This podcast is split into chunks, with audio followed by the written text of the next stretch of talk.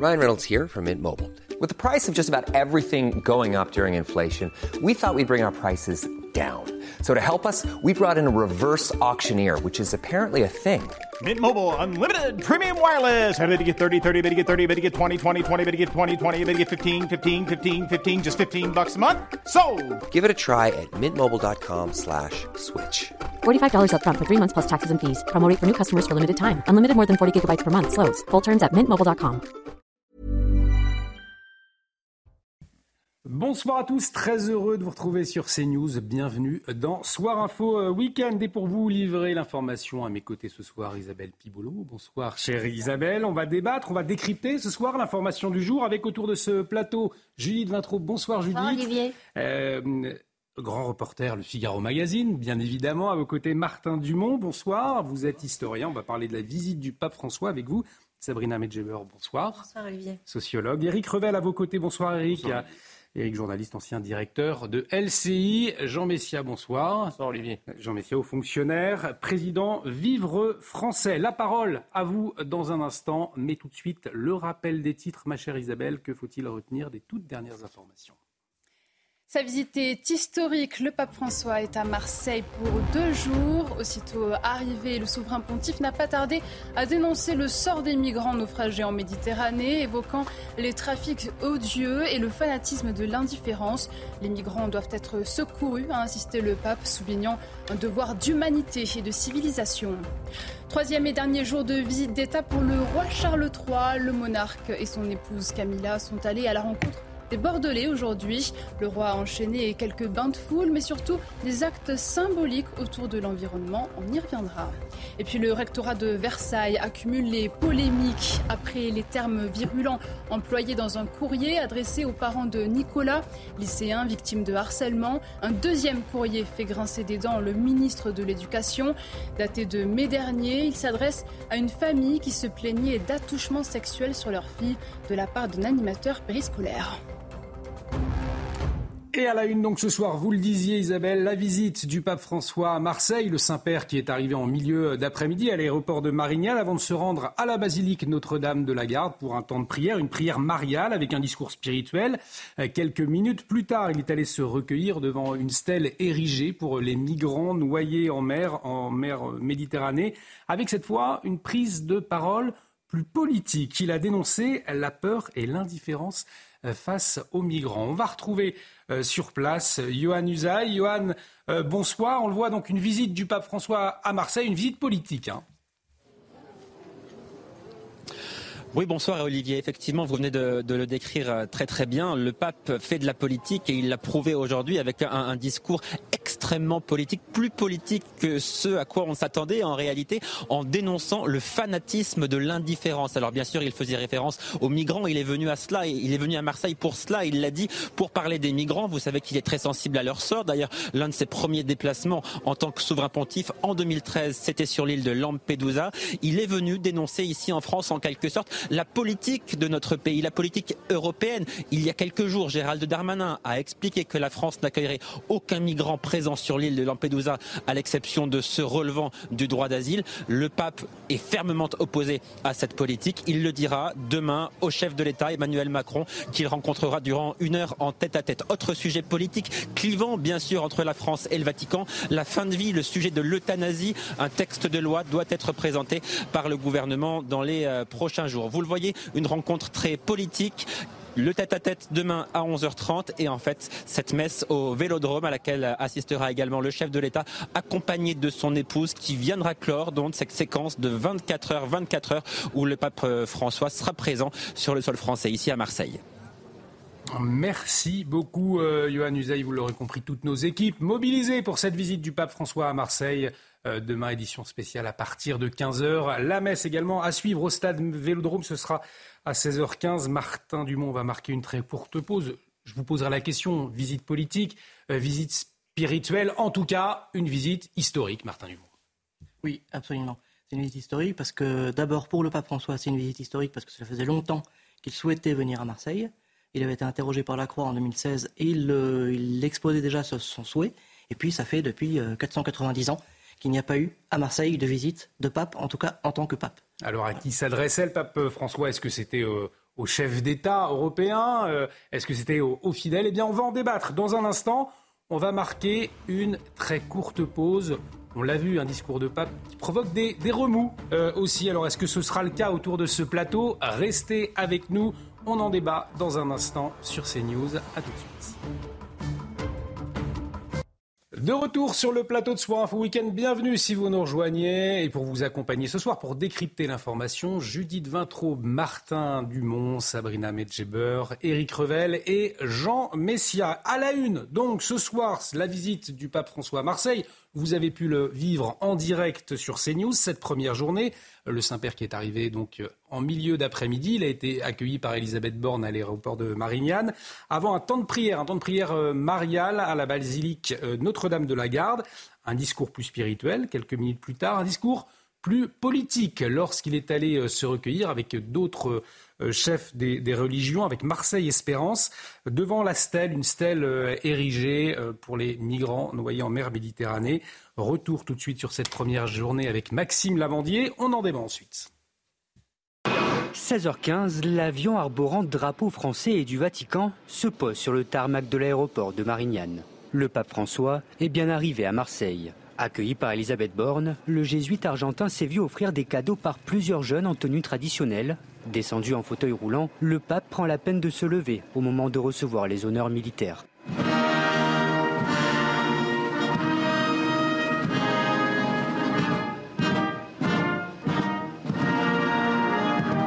Après un bref entretien avec la Première ministre, le pape François arrive à la basilique Notre-Dame de la Garde, première étape de cette visite marseillaise. Les cloches de la Bonne Mère résonnent dans la cité phocéenne, signe d'une arrivée imminente. Avant la prière mariale et accompagné du clergé diocésain, François s'est recueilli silencieusement dans une représentation de la Vierge Marie. Il a ensuite rappelé ses thèmes de prédilection, la compassion et l'entraide. Soyez proche de chacun, surtout des plus fragiles et des moins chanceux. Et ne laissez jamais ceux qui souffrent manquer de votre proximité attentive et discrète. C'est ainsi que grandiront en eux, mais aussi en vous, la foi qui anime le présent, l'espérance qui ouvre sur l'avenir et la charité qui dure pour toujours.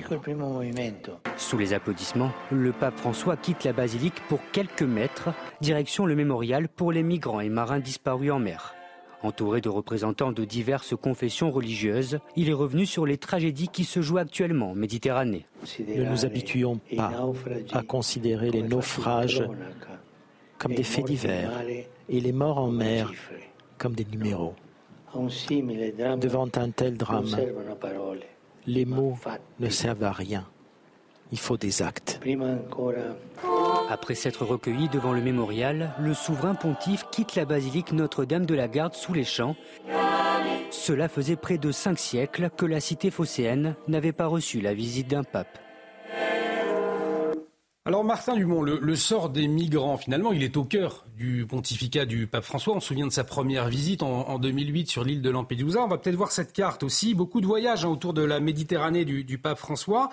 Euh, quand le pape exhorte à accueillir les, migrants, euh, comme on l'a entendu cet après-midi, ce n'est pas la première fois, euh, au même titre que la veuve et l'orphelin d'ailleurs, dit-il, il s'adresse à qui? Il s'adresse aux fidèles, il s'adresse au chef de l'État? Il s'adresse à tout le monde en fait. Il s'adresse non seulement aux fidèles, mais aussi au monde entier. C'est-à-dire qu'il se place en surplomb. Euh, j'entendais tout à l'heure dire que c'était un message politique. Euh, ce qu'il entend rappeler, ce sont les principes évangéliques. Et l'évangile a toujours été quelque part politique, mais ça ne s'adressait pas en priorité à des personnes. Euh, il rappelle des principes moraux et des principes de normes. C'est-à-dire que pour lui, il faut que il veut, euh, là j'ai vu qu'il avait indiqué qu'il voulait euh, qu'on soit, euh, qu'il le défi de l'indifférence. Mais il n'y a pas que les migrants en fait. Le fanatisme, voilà, le fanatisme de l'indifférence, il voit très clairement depuis le début de son pontificat, c'est donc ce qu'il a appelé les périphéries existentielles. Il veut qu'on en prenne soin, mais pas seulement. Il n'y a pas seulement les migrants, c'est au sein de l'Église même. Il faut que tous ceux qui sont les laissés pour compte on, en prenne, on en prenne soin. Donc c'est un message à destination effectivement des fidèles, mais aussi un message à destination de tous les chefs d'État. Alors il y a Jean-Luc Mélenchon qui s'est réuni en parallèle d'ailleurs, on va l'entendre dans, un instant, mais Martin Dumont, cette question, quelle vision le pape François il a de l'Europe, il a de la France en général? Il parlait à Strasbourg en 2014 d'une Europe distante, méfiante et, suspicieuse. Est-ce que c'est le regard qu'il a de, de l'Europe de la France, le pape François? Alors non. Objectivement, non. On a souvent tendance, effectivement, à considérer, parce que le pape ne vient seulement aujourd'hui euh, à Marseille, alors qu'il a été élu pape il y a dix ans, on se dit, le pape n'aime pas la France, il est indifférent à ce pays. Euh, simplement, encore une fois, le pape a voulu, euh, depuis le début de son pontificat, s'intéresser aux périphéries, mais donc il a des priorités. Mais il aime la France, il est attaché à la France, mais sa priorité va aux périphéries.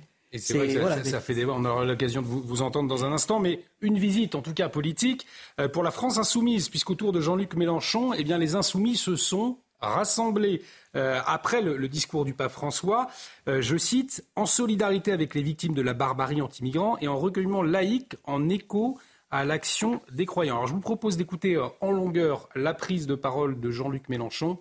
Jean Messia, on vous entendra ensuite. Aujourd'hui, le pape François est à Marseille. Il y est le bienvenu pour le combat qu'il mène depuis le début de son pontificat pour que la cause des migrants ne soit pas rabaissée au niveau du fait divers qui occupe de temps en temps le centre de l'actualité nonobstant les malheurs, les douleurs, la mort qui prévalent dans cette circonstance. Il y a quelques minutes, il y a eu un rassemblement à son initiative pour une cérémonie œcuménique. Et en nous retrouvant ici, nous avons voulu manifester à notre manière, dans notre conception, des choses, notre convergence avec ceux qui tout à l'heure ont prié. Notre convergence avec eux, notre admiration pour ceux qui sont engagés dans l'action concrète. Je pense à tous ceux d'entre vous qui, au fil de l'année, se préoccupent des migrants, à l'association SOS Méditerranée, qui sont aujourd'hui les figures de proue du meilleur de ce que nous pouvons attendre de l'humanité. Notre message, à notre façon, tient en peu de mots. La plus grande force de l'humanité, en ce moment-ci,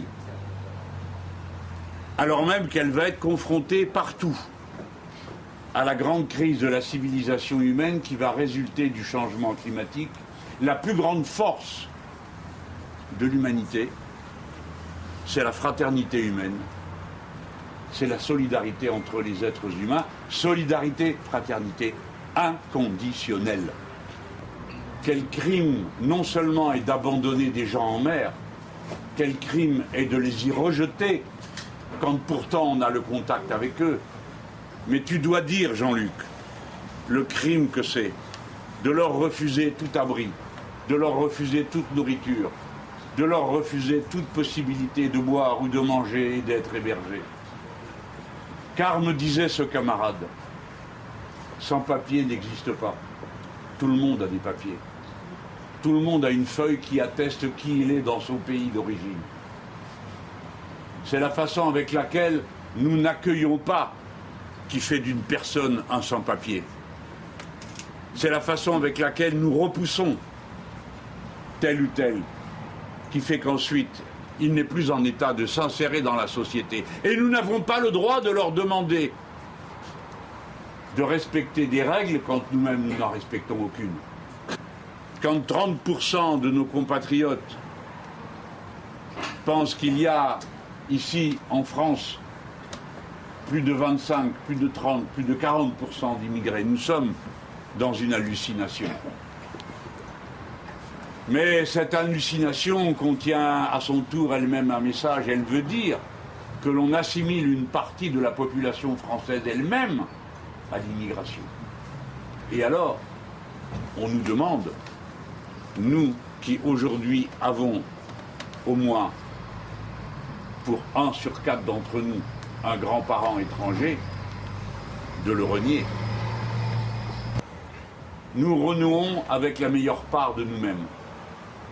Nous qui ne voulons pas que le genre, la couleur de peau, la religion, la provenance, l'origine sociale soient jamais un seul instant un obstacle au devoir de solidarité et de fraternité humaine. Nous nous manquerions à nous-mêmes si parce qu'il s'agit du pape et parce qu'il s'agit d'une cérémonie œcuménique, nous n'assumions pas en pleine et totale lumière notre convergence avec ce qu'il est en train de faire.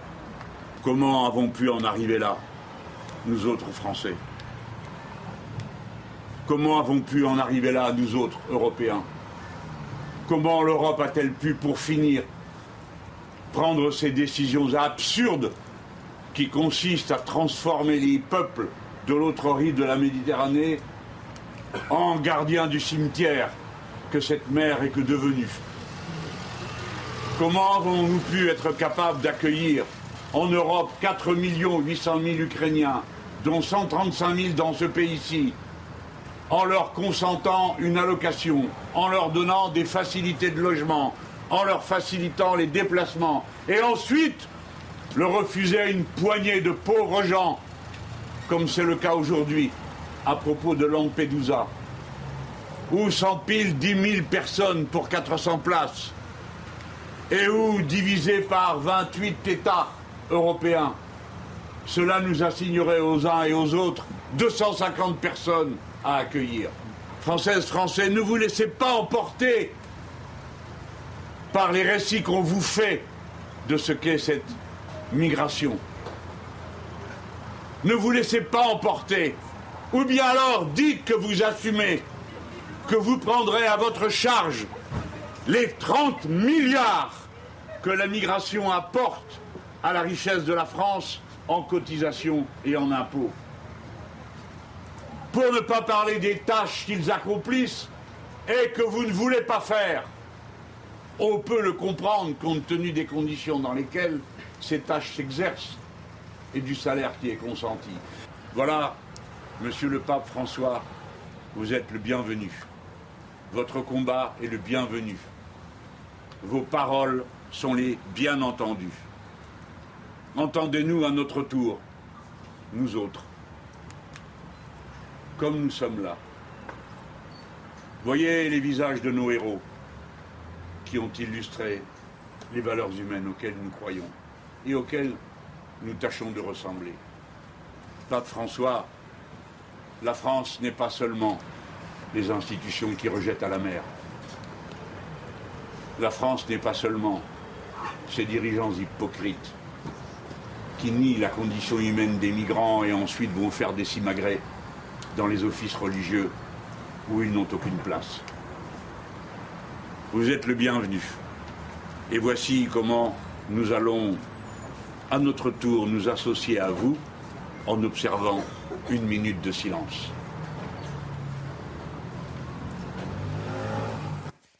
Une prise de parole donc de Jean-Luc Mélenchon qui fait réagir euh, autour de ce plateau. Vous aurez l'occasion d'y revenir dans un instant, euh, mon cher Jean Messia. On va marquer une très courte pause. On revient à 22h30. On fera un nouveau point complet sur l'actualité. Place au débat également. À tout de suite sur notre antenne. De retour sur le plateau de Soir Info Week-end. Bienvenue si vous nous rejoignez. Tout de suite, le journal.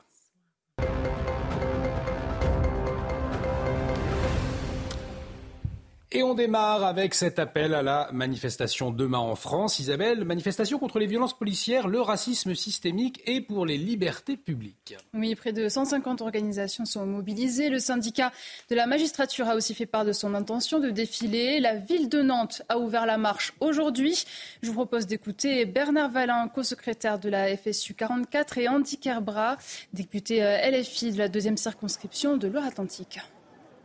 C'est important d'être là parce qu'il est euh, nécessaire de montrer qu'en France, euh, il y a des gens qui s'opposent euh, au racisme systémique, aux violences policières, au fait que des gens issus des quartiers populaires soient discriminés, soient montrés du doigt, soient n'aient pas les mêmes droits que les autres, que le reste de la population. L'impunité policière dans ce pays a dépassé les bornes. On l'a vu avec des libertés conditionnelles, on l'a vu avec des policiers qui ont un corporatisme de certains syndicats qui sont factieux. Alors ce sont 117 marches qui ont été recensées avec des risques de troubles dans certaines villes, notamment Rennes, Dijon, Toulouse ou encore euh, Grenoble, et des consignes de prudence hein, transmises au préfet Isabelle. Oui, exactement. On voit tout le détail avec euh, Charles Pousseau. La marche unitaire devrait rassembler 24 à 30 000 participants à travers la France. Selon nos informations, entre 4 000 et 6 000 personnes pourraient se rassembler à Paris pour protester contre le racisme, les violences policières et pour les libertés publiques. Parmi eux, 200 à 400 éléments à risque, près de 200 éléments d'ultra-gauche et une cinquantaine de gilets jaunes radicalisés pourraient être de la partie. Partout en France, des risques de troubles à l'ordre public sont à prévoir, notamment à Rennes, Lille, Toulouse ou encore Bordeaux. Nice pourrait être le théâtre d'affrontements entre le groupe d'ultra-gauche présent pour la marche unitaire et celui d'ultra-droite qui se rassemble à proximité pour protester contre le trafic de drogue. Gérald Darmanin fait part de ses consignes au préfet. Si les conditions du bon déroulement des manifestations ne sont pas remplies, ils pourront alors interdire les rassemblements. Et reste avec nous, on en débattra hein, de ces manifestations prévues demain contre les violences euh, policières, en tout cas c'est comme ça qu'elles sont nommées. Euh, on en débattra avec vous dès 22h40. À la une de l'actualité, cela faisait 4, 490 euh, ans qu'une telle visite n'avait pas eu lieu.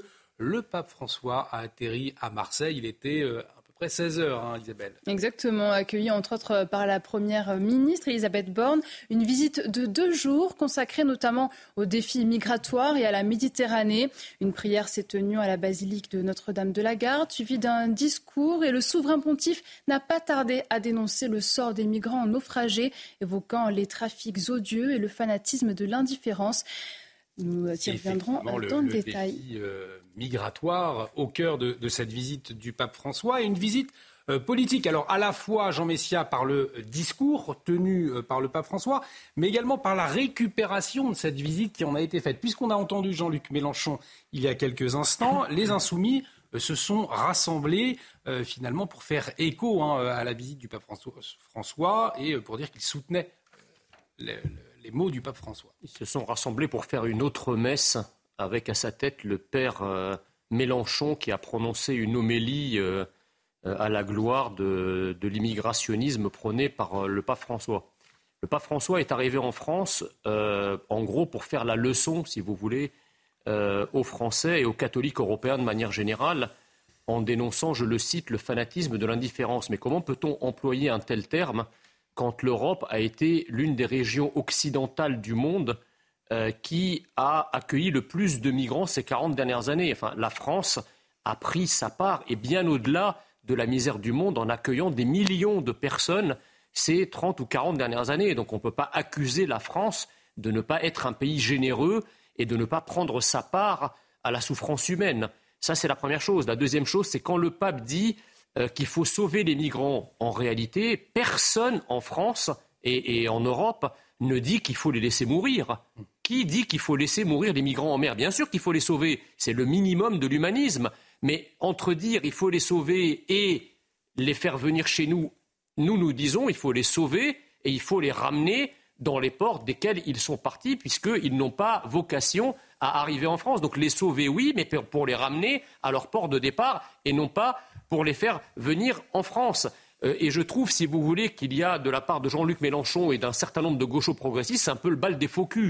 Euh, parce que si vous voulez, ils récupèrent euh, les thèses pro-immigration et pro-migrants du pape. Mais excusez-moi, le pape, il était contre le mariage homosexuel. Il est contre l'euthanasie. il est contre la pilule abortive. Euh, est-ce que les est-ce que les progressistes applaudissent le pape là-dessus aussi ou ils font leur marché sur ce qui les arrange ou ce qui les arrange pas Donc il faut euh, donc, donc il faut arrêter de là pour le coup ça s'appelle la, récupération parce qu'ils vont picorer dans, dans, dans, ce qui, dans ce que dit le pape ce qui les arrange. Et dernier point, j'en terminerai là, c'est que le pape résonne en chiffre d'affaires. C'est un pape qui vient d'Argentine, d'accord? Aujourd'hui, l'essor du catholicisme, il se fait en Afrique, il se fait en Amérique latine et il se fait en Asie. Donc évidemment, le pape va pas tenir un discours anti-immigration alors que la plupart des catholiques d'Afrique et d'Amérique latine notamment veulent immigrer dans l'hémisphère nord. Donc en fait, le pape s'en fout des, catholiques euh, européens euh, puisqu'ils ne représentent plus grand-chose, en tout cas plus grand monde dans le catholicisme d'aujourd'hui. Judith Vintraube, euh, on entend effectivement la déception de certains catholiques, de certains observateurs également. Jean Messias le soulignait du fait que certains Français se sentent un peu abandonnés parfois par, par, le pape François. c'est un constat vous faites également? Oui, oui, bien sûr, c'est un constat. Euh, et, pour cause. Euh, moi, je voudrais quand même revenir sur cette euh, expression, le fanatisme de l'indifférence, que je trouve extrêmement choquante. Alors, Jean Messia l'a dit, elle est totalement infondée, mais mettre sur le même plan le fanatisme qui tue volontairement un soi-disant fanatisme de l'indifférence, euh, je trouve ça euh, absolument scandaleux. C'est du relativisme. Et c'est pas la première fois que ce pape-là se livre euh, à ce relativisme. Rappelez-vous, en 2016, après les vagues d'attentats terroristes, il y en avait encore en 2016. interrogé sur ça, il a répondu Mais le premier terrorisme, c'est d'avoir mis le Dieu argent au cœur de l'économie mondiale. Voilà le premier terrorisme selon le pape. Ou alors euh, quand il euh, réagit euh, aux attentats après Charlie Hebdo en disant bien sûr la violence ça n'est pas bien, mais enfin quand on insulte la mère de quelqu'un, il faut s'attendre à recevoir des coups vraiment, il y a un problème du relativisme. Alors, Martin Dumont n'est pas forcément d'accord avec vous. Je vous donne la parole oui, pour mais Éric Revel. Oui, bah, écoutez, moi, je, me souviens de Jean-Paul II qui portait l'espérance. Benoît XVI, c'était plutôt la théologie qui portait à bout de bras. Euh, on ne peut pas être déçu par euh, le pape François, pardonnez-moi, parce que ces deux mantras, depuis le début, c'est un, euh, la cause des migrants et deux, effectivement, la lutte contre le capitalisme. Certains l'ont même accusé d'avoir une analyse marxiste de, l'économie, euh, le pape François. Euh, mais il faut aussi dire une chose, c'est qu'on est le fruit de son enfance. On est le fruit de, de là d'où on vient. Et le pape François, qui a vécu en Argentine, qui était au contact des plus pauvres, en fait, sa famille est une famille d'immigrants. Euh, du Piémont, de, Ligurie, en fait, sont des, migrants italiens qui se sont installés euh, en Argentine. Mais ce qui est assez intéressant quand je lis des biographies sur euh, le pape François, c'est que dans cette famille italienne qui avait migré, on voulait justement intégrer ses enfants. On ne voulait pas qu'ils parlent italien, on voulait qu'ils parlent espagnol, parce qu'il fallait s'intégrer à la société argentine. Bon, voilà. Maintenant, ce qui, je voudrais juste rajouter quelque chose, Olivier, parce que ça me fait penser à ça. Je vais pas faire il y a le pape du mondialisme aussi, euh, Jacques Attali. Vous avez vu? Je veux dire, ça c'est très intéressant ce qui se passe. Au moment où le pape François nous explique qu'on n'accueille pas suffisamment bien les migrants, je rappellerai quand même que l'AME, l'aide médicale d'État, qui est décernée uniquement aux clandestins en France, ça touche, pour ceux qui la touchent, 400 000 personnes et 1,7 milliard, c'est des milliards de dépensés chaque année en France. Mais le pape du mondialiste, Jacques Attali, au moment où le pape François seul vrai pape, montre du doigt, sans doute, la France, puisqu'il est à Marseille, qui n'accueillerait pas suffisamment de migrants, le pape du monde, Jacques Attali, dit en fait, on a un vrai problème avec l'immigration, l'Europe est devenue une passoire. Que ne l'a-t-il pas dit plus tôt? Mais c'est très intéressant ce qui est en train de se passer. C'est-à-dire que là, c'est plus un problème de positionnement euh, politique, euh, mais c'est un problème d'être face au mur des réalités. Vous citiez euh, Jacques Attali qui parlait de l'Europe comme une passoire. La crise migratoire, effectivement, elle bat son plein. Hein. Les renforts des, forces de l'ordre ont permis d'interpeller près de 3000 migrants depuis trois semaines à Menton, dans les Alpes-Maritimes. Hein, oui, avant l'afflux possible de personnes débarquées en masse de Lampedusa euh, en Italie. Dans leur périple, plusieurs centaines de migrants tentent de rejoindre la France en passant par la petite ville de Vintimille. Et sur place, euh, habitants, migrants et passeurs tentent de cohabiter. Reportage de Stéphanie Rouquier et Augustin Donadieu.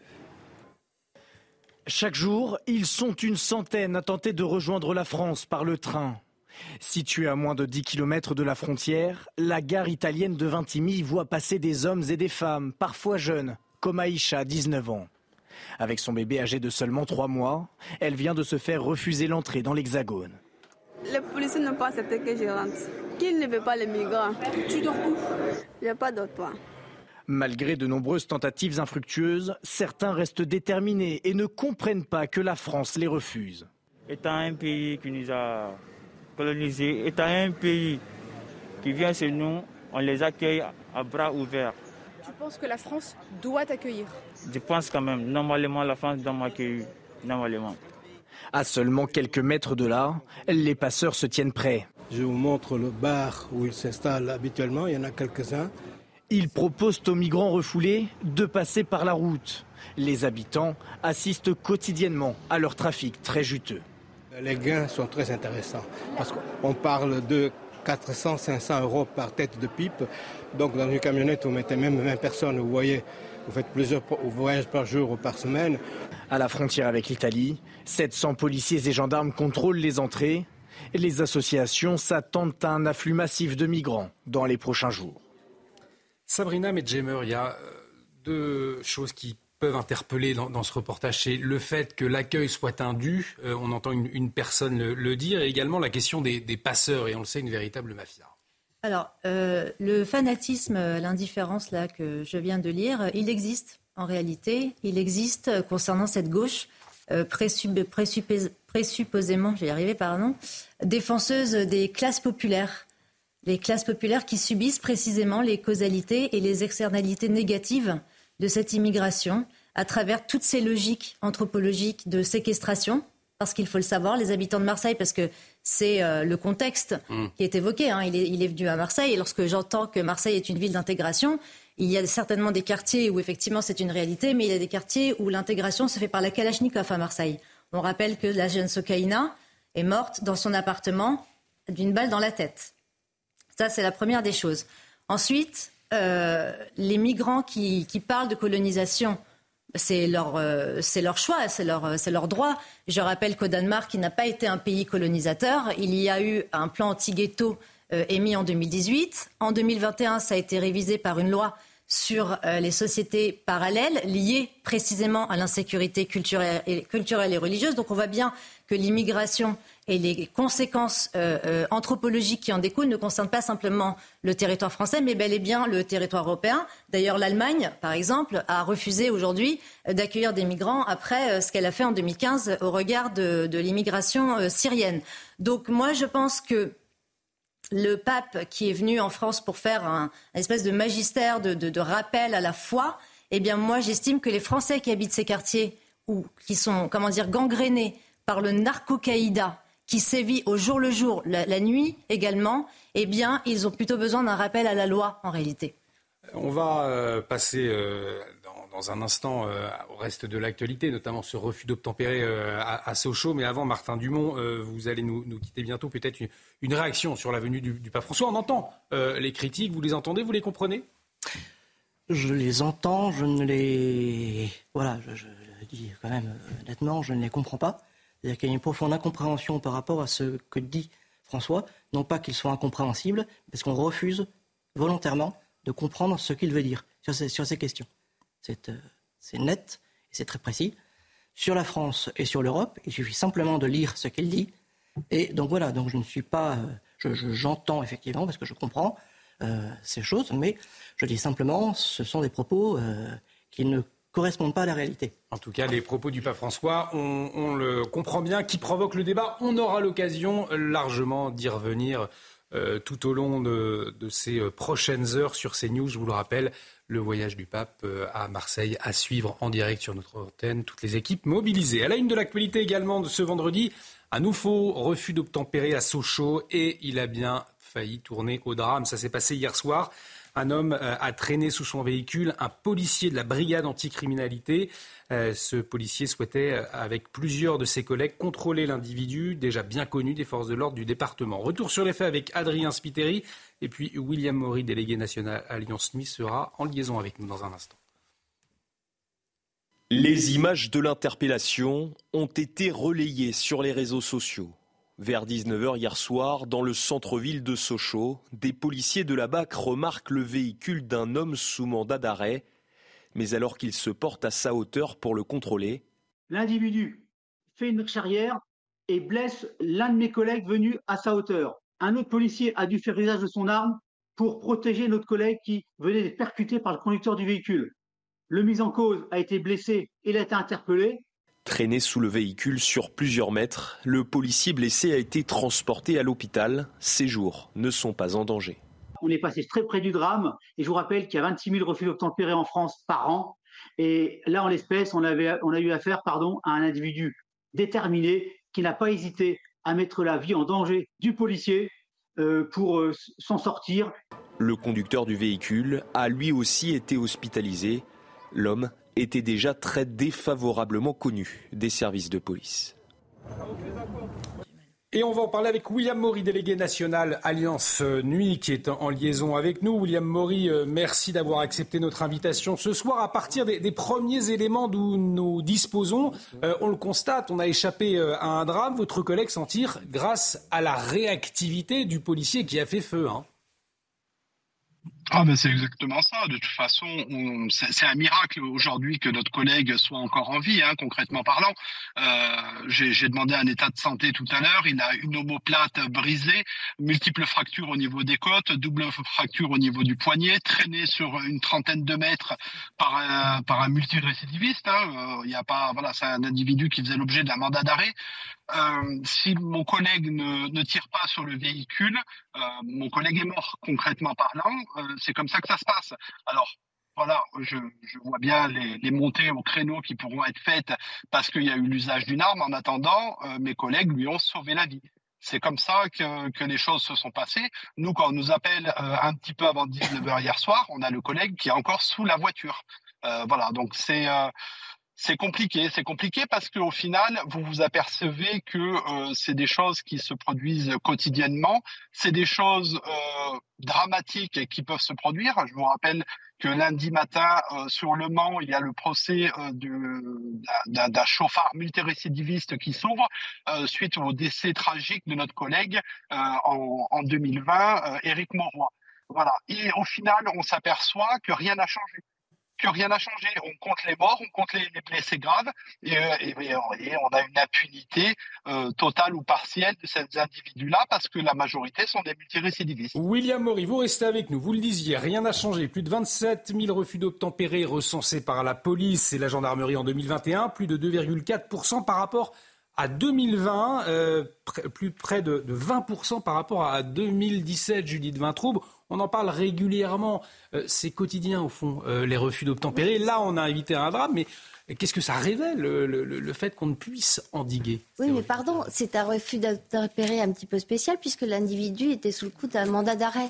Donc en fait, c'est un, délit de fuite. Un délit de fuite. C'est un délit de fuite qui se trouve être prendre l'allure d'un refus d'obtempérer puisqu'il est en voiture euh, et, qu'il traîne un, policier. Donc, au fond, c'est la justice qui est en cause, Jean Messia, Exactement. dans ce cadre-là.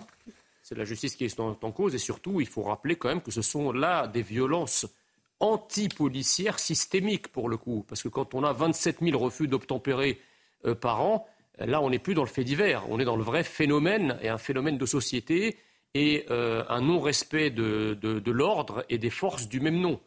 Donc euh, j'espère que les manifestations de demain entreprises par la gauche et l'extrême gauche sauront rendre hommage à ce policier blessé et à tous ses collègues qui, au jour le jour, sont blessés euh, dans l'exercice de leurs fonctions et évidemment euh, pour les gens qui, pour le coup, les forces de l'ordre qui sont tuées dans l'exercice de leurs fonctions parce qu'il y en a chaque année. Donc arrêtons d'inventer des violences fantasmagoriques, des violences policières fantasmatiques, et intéressons-nous aux vraies violences qui pourrissent la société, à commencer par les refus d'obtempérer qui mettent en, danger nos policiers et nos gendarmes. Et vous le disiez, Jean Messia, des organisations de gauche appellent à défiler demain contre ce qu'ils nomment hein, les violences policières. 4 000 à 6 000 manifestants euh, attendus à Paris, dont 200 à 400 éléments à, risque. Euh, là encore, un, dispositif des forces de l'ordre important, des euh, risques de troubles à l'ordre public. Éric Revel sont, attendus. Hein. Euh, euh, les autorités qui avaient déjà interdit par deux fois des manifestations, alors elles, étaient prévues en juillet, elles ont été interdites. Euh, l'une d'elles avait tout de même eu lieu, c'était le, 8 juillet dernier. Celle de demain, selon vous, est-ce qu'il faudrait l'interdire? Bah, écoutez, c'est toujours compliqué d'interdire une manifestation. Bon, quel que soit le motif, on a des manifestations avec des motifs souvent hurluberlus. Mais je pensais à une chose, puisque vous disiez que parmi les villes à risque, il y avait notamment Bordeaux. J'espère que le roi Charles sera reparti. Hein. bah oui, non, parce que là, on a, on a, on a, on a, on a remis son voyage parce que précisément, il y avait des émeutes en France. Il part de France avec euh, le même genre euh, d'image, je ne suis pas sûr que ce soit in fine très réussi. Alors effectivement, vous le voyez sur la carte, triste de troubles à l'ordre public à Bordeaux, Angoulême, Angers, Caen, euh, Dijon, Villeurbanne, Saint-Étienne ou, encore Grenoble. Et les policiers, vous allez le voir, Sabrina Medjeber, les policiers comparaient même à des nazis, puisque le préfet de la Vienne a saisi le procureur de la République à la demande de Gérald Darmanin.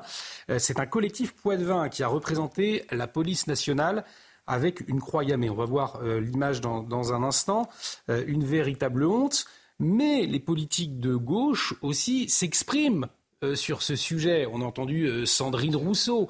voilà, donc quel rôle pour ces, ces leaders Alors la gauche s'exprime, mais il y a une partie de la gauche qui s'est désolidarisée hein, hmm. également de ces manifs anti-policières, puisqu'elles sont malheureusement, encore une fois, incendiaires d'un point de vue du narratif puisqu'elles instillent dans l'idée euh, des Français ou de leurs sympathisants que la violence euh, policière est systémique et que la police tue au regard souvent de l'ethnie de la personne visée, mmh. alors qu'il s'agit euh, simplement de délinquants qui sont très souvent d'ailleurs multirécidivistes. Et comme soulignait tout à l'heure Madame Ventrobe, là, c'est par exemple un délit de fuite. Donc si la police n'agit pas, eh bien je ne sais pas envers qui, en réalité, envers quelle autorité euh, on pourrait euh, se tourner pour endiguer euh, ce phénomène. La police, elle est, détentrice du monopole de la violence légitime. Si, évidemment, il y a des délinquants qui commettent des actes délictuels, la, police doit y répondre. Je rappelle le sondage que vous avez indiqué hier, que 84% des Français soutiennent les forces de l'ordre, y compris lorsque les forces de l'ordre sont menacées par les délinquants. Donc, à quoi s'attendre Je pense qu'il y aura certainement des troubles à l'ordre public, puisque c'est une forme de, convergence des rages qui va s'exprimer au nom euh, spécifiquement de ce label de, violence policière, à quoi s'ajoute d'ailleurs euh, le syndicat même de la magistrature, qui, dans sa doctrine judiciaire depuis 1968, mmh. avec la fameuse euh, missive de, Harang, présuppose, amène, distille, instille euh, ce discours victimaire euh, justement de la victime et non pas euh, du, victimaire du coupable et, et, non pas de la victime qui s'en est suivi par la suite de la vulgate foulcadienne à l'époque dans Surveiller et punir, qui considérait même que la prison était une oppression de bourgeois, sauf que la France de Michel Foucault n'est plus du tout la France d'aujourd'hui. Et quand on voit ces chiffres qui sont absolument euh, titanesques, c'est-à-dire plus de 27 000, c'est absolument énorme. J'imagine qu'avec un discours euh, politique, un narratif politique euh, incendiaire, on peut s'attendre, oui, je pense, à des troubles à l'ordre public. On va demander à, William Maury, délégué national à Alliance Nuit, qui est avec nous, sa réaction. Quand vous voyez cette affiche, affiche d'une organisation euh, de, Poitiers. Euh, voilà, on la voit, marche unitaire samedi 23 contre le racisme et les violences euh, policières. Et on voit donc la police représentée avec une croix gammée. Pour vous, sans aucun doute, il faut l'interdire ou pas, cette manifestation de demain? Alors, pour, pour, pour Alliance, hein, c'est ce qu'on a demandé. On a saisi le ministre de l'Intérieur tout de suite euh, pour dire a un moment, il fallait, il, il fallait qu'on arrête. Quoi. Il fallait siffler la fin de la récréation. Euh, demain, il faut bien comprendre que vous avez des policiers et des gendarmes qui vont encadrer une manifestation où on va se faire cracher dessus. Mmh. D'accord? C'est-à-dire que c'est un outrage euh, collectif demain contre mes collègues qui vont être sur la voie publique pour sécuriser ces gens-là ces gens-là qui nous traitent de nazis à longueur de journée. Il y a un moment, il faut dire stop. Il y a un moment, il faut arrêter euh, de, de, faire de la petite phrase. Il faut arrêter de faire de la petite politique. Et il faut taper, il faut taper du poing sur la table. C'est scandaleux. C'est vrai que Jean Messia, c'est paradoxal. Des forces de l'ordre mobilisées euh, pour encadrer une manifestation euh, qui dénonce une manifestation anti-police. Bah, c'est-à-dire il faut, il faut leur dire qu'ils sont là surtout pour sécuriser les débordements que euh, ces frelampiers pourront occasionner sur le parcours de la manifestation. Donc la, police, elle est là pour protéger aussi ce qu'il y a à l'extérieur, c'est-à-dire les, magasins, les commerces, etc., et les individus. Euh, ça, c'est la première chose. La deuxième chose, c'est que là, en l'occurrence, ils vont, donc le collectif de policiers, si j'ai bien compris, vont porter l'affaire devant la justice pour, interdire ce genre d'excès et, ce genre d'affiches. Mais la justice, il y a 35% des juges qui manifestent demain avec ces manifestants contre la police. Donc qu'est-ce qui se passe si, euh, en, portant plainte contre ces affiches et contre le collectif, les collectifs qui représentent, il tombe sur un magistrat qui est dans la manifestation? Est-ce qu'on peut être sûr qu'il va y avoir une, une, justice indépendante et une décision et un jugement indépendant qui sera rendu c'est là tout le problème. Donc euh, la, justice n'a rien à faire là-dedans. Il faudrait peut-être même penser à faire une manifestation contre le laxisme judiciaire. J'en profite. Le syndicat de la j'en profite. Julie qui voulait réagir. J'en profite d'ailleurs pour dire que en fait la manifestation de demain, elle ne représente personne puisque les trois quarts des Français sont derrière leur police. Donc à part mm. quelques médias gauchisants et des partis et le syndicat de la magistrature, ils sont très minoritaires. Par contre, le 30 septembre prochain, j'organise une grande manifestation à Paris pour soutenir euh, les forces de l'ordre euh, sous le, mot d'ordre La France aime la police. Voilà. Voilà, donc le message est lancé. Euh, Julie Vatroub et Eric Revel qui voulaient réagir. Alors juridiquement, il y a deux choses différentes. L'affiche, à mon avis, tombe sous le coup de, l'accusation du délit d'injure publique. voire de diffamation. Donc c'est tout à fait possible de recourir en justice contre une affiche qui assimile les forces de l'ordre aux nazis. En revanche, euh, interdire euh, la manifestation dès lors qu'elle ne constitue pas aux yeux de la préfecture un trouble à l'ordre public, c'est non fondé, ce serait non fondé juridiquement. On va voir ce que diront les préfets concernés euh, demain, mais c'est surtout politiquement une très mauvaise opération. Alors, je reconnais que dans cette situation, il n'y a que des mauvaises solutions. Parce qu'en fait, pour les pour une partie des manifestants, une manif réussie, ce serait une manif qui dégénérerait bien, où la police serait obligée de faire usage euh, de la force et où les manifestants pourraient et il y aurait des, de martyrs en quelque sorte. Se de violences policières. En fait, le, but recherché est celui-là. Donc l'interdiction de la manif, je suis euh, vraiment, euh, je considère que c'est une mauvaise solution. En revanche, la participation du syndicat de la magistrature, c'est encore une troisième question mmh. qui mérite d'être examinée parce que effectivement, quid euh, de la neutralité, de l'impartialité, de l'équité euh, attendue euh, d'un juge qui va participer à ce genre de cortège avec ce genre de slogan et se retrouver demain à juger un policier. Je m'étonne une fois de plus que le Conseil supérieur de la magistrature n'ait rien à dire sur le sujet. Éric Revel, c'est vrai. Je, m'en étonne à moitié d'ailleurs parce que je connais la composition du Conseil supérieur de la magistrature. Bon, le syndicat de la magistrature, c'est 30% quand même des juges en France. On n'est plus 33 si vous voulez, mon cher Jean, on n'est plus très étonné. Hein. Vous vous souvenez qu'ils ont quand même participé à des débats à la fête de l'UMA autour de, des violences policières, justement.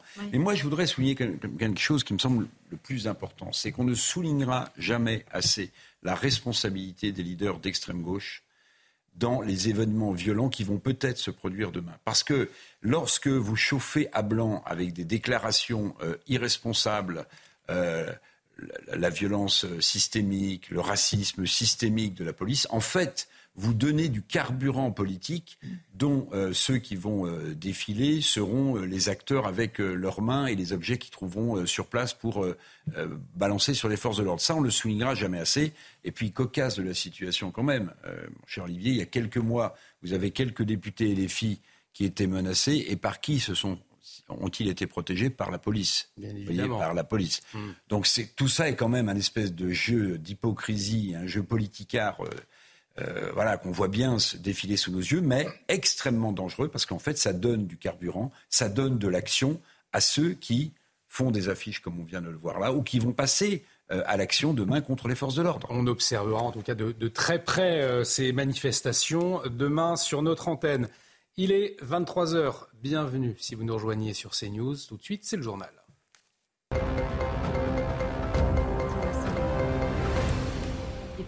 Et donc, à la une de l'actualité, sa venue est historique. Le pape François est à Marseille pour deux jours, Isabelle. Oui, aussitôt arrivé, le souverain pontife n'a pas tardé à dénoncer le sort des migrants naufragés en Méditerranée, évoquant les trafics odieux et le fanatisme de l'indifférence. Les migrants doivent être secourus, a insisté le pape, soulignant un devoir d'humanité et de civilisation. Tous les détails de cette visite exceptionnelle avec Maxime Lavandier. 16h15, l'avion arborant drapeau français et du Vatican se pose sur le tarmac de l'aéroport de Marignane. Le pape François est bien arrivé à Marseille. Accueilli par Elisabeth Borne, le jésuite argentin s'est vu offrir des cadeaux par plusieurs jeunes en tenue traditionnelle. Descendu en fauteuil roulant, le pape prend la peine de se lever au moment de recevoir les honneurs militaires.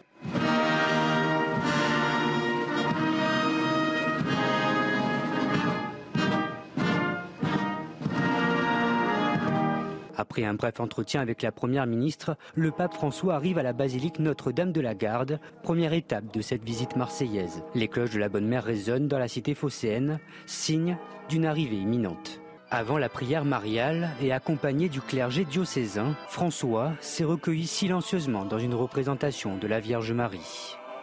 Il a ensuite rappelé ses thèmes de prédilection, la compassion et l'entraide. Soyez proches de chacun, surtout des plus fragiles et des moins chanceux. Et ne laissez jamais ceux qui souffrent manquer de votre proximité attentive et discrète. C'est ainsi que grandiront en eux, mais aussi en vous, la foi qui anime le présent, l'espérance qui ouvre sur l'avenir et la charité qui dure pour toujours. Sous les applaudissements, le pape François quitte la basilique pour quelques mètres, direction le mémorial pour les migrants et marins disparus en mer. Entouré de représentants de diverses confessions religieuses, il est revenu sur les tragédies qui se jouent actuellement en Méditerranée. Ne nous habituons pas à considérer les naufrages comme des faits divers et les morts en mer comme des numéros. Devant un tel drame, les mots ne servent à rien. Il faut des actes. Après s'être recueilli devant le mémorial, le souverain pontife quitte la basilique Notre-Dame de la Garde sous les champs. Cela faisait près de cinq siècles que la cité phocéenne n'avait pas reçu la visite d'un pape. Martin Dubon, le pape qui dénonce donc le fanatisme de l'indifférence, des propos qui ont fait euh, réagir hein, euh, tout au long de l'après-midi ici euh, en France. Comme le soulignait Eric Revel tout à l'heure, pour comprendre la posture du pape François, il faut aussi comprendre qui il est, d'où il vient. Oui, il a une sensibilité particulière en fait à ces questions de ce qu'il appelle la culture du déchet, parce que quand il était archevêque à Buenos Aires notamment, il s'occupait des plus pauvres, puis quand il est devenu pape, il a tenu à mettre en avant ce soin apporté aux, plus pauvres. Euh, je, voudrais juste, si j'ai si un instant, euh, simplement mettre en avant en fait le, le pape. je pense qu'il y a des choses qui se détextent de lui qui ne sont pas suffisamment connues. Mais par exemple, quand il avait été interrogé par La Vie ou quand il avait été interrogé par euh, le sociologue euh, Dominique Volton, il avait mis en avant. Mais je pense qu'il y a des textes, par exemple, qui ne sont pas assez diffusés, qui ne sont pas assez connus. Euh, c'est ça ce que je voulais dire aussi en disant qu'on ne faisait pas forcément attention à ce qu'il dit, où il s'inquiétait de l'état religieux en fait de, la, de, de l'Europe et il s'inquiétait vraiment pour l'Europe en se disant il faut qu'elle se réveille. Et également pour la situation de la France, également pour la question démographique. Voyons l'hiver démographique qu'il y avait en Italie. Donc voilà. Donc je, pense que les positions du pape sont un peu plus complexes que ce qu'elles sont, ce qu'elles peuvent apparaître parfois. Aussi parce qu'il y a le style, François. Merci beaucoup, euh, Martin Dumont. On va vous libérer, historien. Merci de nous avoir éclairé sur cette visite du pape François. Une visite en tout cas, euh, qui a été euh, récupérée, si je puis dire, par plusieurs élus de gauche qui ont notamment appelé Emmanuel Macron à entendre hein, les messages d'ouverture du pape François envers les migrants, Isabelle. La France insoumise a organisé ce soir un rassemblement à Marseille en solidarité avec les victimes de la barbarie anti-migrants, un recueillement laïque selon LFI, qui est aussi l'occasion d'exprimer une forme de convergence avec les croyants. Écoutez à ce propos Jean-Luc Mélenchon. Il y a eu un rassemblement à son initiative pour une cérémonie œcuménique. Et en nous retrouvant ici, nous avons voulu manifester à notre manière, dans notre conception des choses, notre convergence avec ceux qui tout à l'heure ont prié. Alors Jean Messia, euh, Jean-Luc Mélenchon qui affiche sa proximité avec le pape François, les élus qui appellent Emmanuel Macron à entendre le message du souverain pontife. Non mais Jean-Luc Mélenchon, si vous voulez, et les, et les, élus de gauche et progressistes, tout ce qui peut contribuer euh, à l'invasion de la France et à la défrancisation de la France, ils sont toujours au rendez-vous.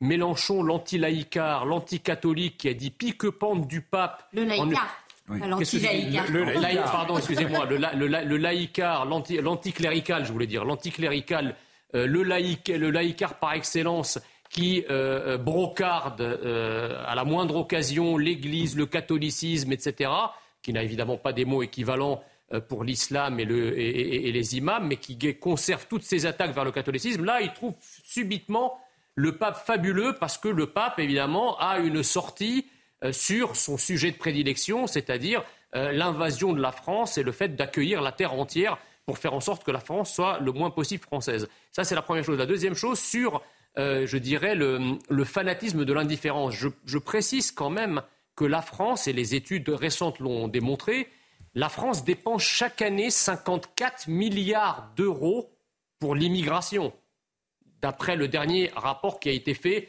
euh, en étudiant la question. 54 milliards d'euros. Euh, d'après un papier qui est sorti dans le Figaro, justement. Jean-Paul Gorevitch. Voilà, exactement. 54 milliards. Ce pas la, question de, ces personnes qui euh, trouvent la mort en, mer Méditerranée. Mais vous savez, vous, ne, vous ne, trouverez rien dans l'Évangile et rien dans les paroles de Jésus qui dit qu'il faut, en sauvant les gens, les accueillir euh, en masse dans le, sur le territoire européen. Sauver les gens, bien sûr, mais encore une fois, les sauver, c'est une chose. Les ramener sur en Europe, c'est autre chose. On peut les sauver et d'ailleurs le droit international le dit, quand on sauve un bateau en perdition à la lisière des eaux territoriales des pays de départ, le port le plus proche, c'est en Libye ou en Tunisie. C'est certainement pas à Lampedusa et encore moins sur le continent, c'est-à-dire en Italie et en France. Donc euh, euh, il n'y a pas de contradiction avec le christianisme à sauver les gens, mais à les ramener sur le continent africain. Je voudrais juste rappeler une, phrase du pape prononcée en 2018. Il faut toujours faire passer la sécurité personnelle, il parlait de celle des migrants, avant la sécurité nationale. Alors ça, c'est la position du pape. Euh, en réponse euh, aux questions sur euh, le risque de délinquance accru causé par une partie de l'immigration, voire le risque de terrorisme causé par une partie de l'immigration.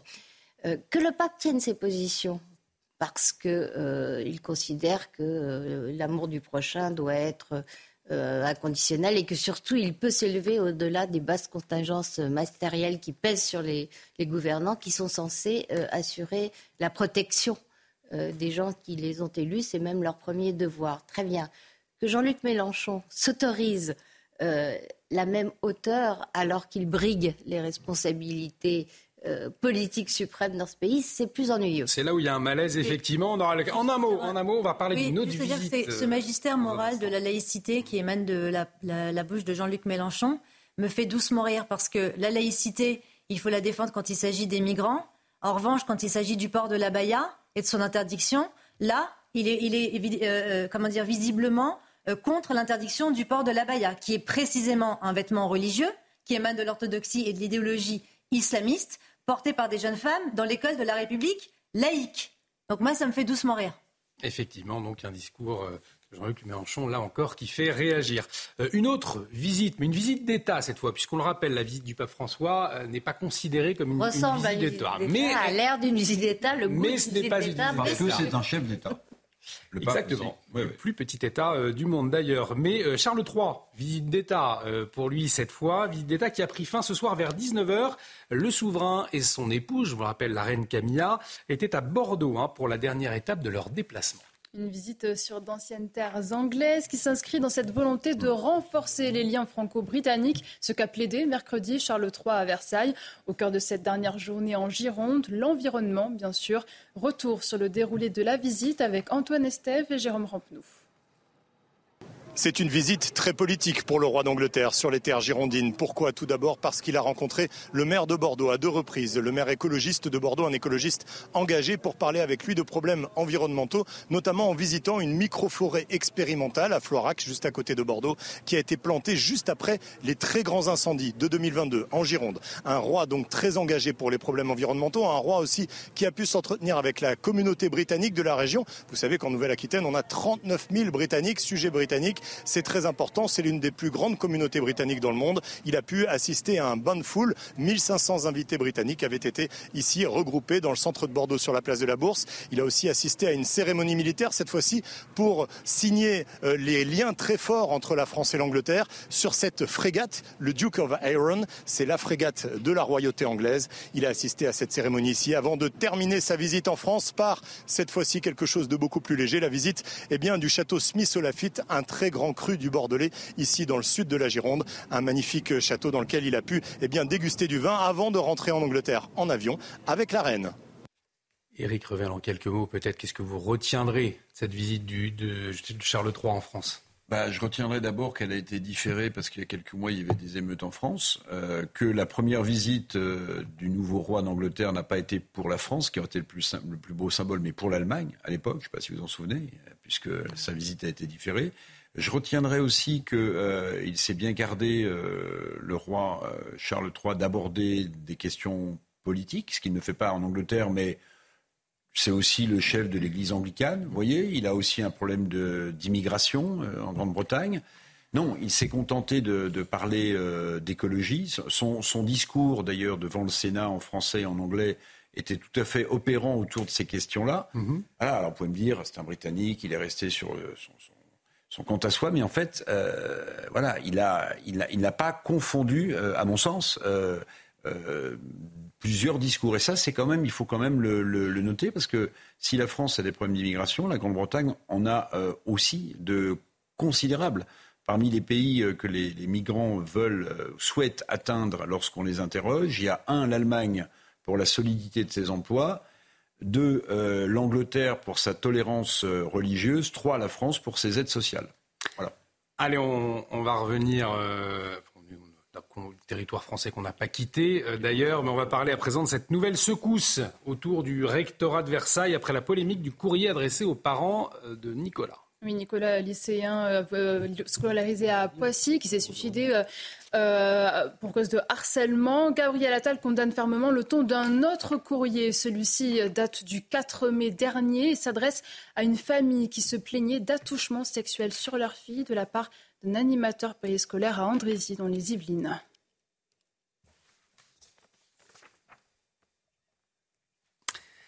Effectivement, Sabrina Medjeber, euh, le rectorat de Versailles, euh, ce n'est pas la première bourde. Euh, on l'a lu, une lettre absolument scandaleuse, on peut le dire. Et ce qu'on peut noter, c'est la réactivité de Gabriel Attal, au fond, qui est l'anti-Papendiaï ces derniers mois. Ah, il, se, révèle en quelque sorte.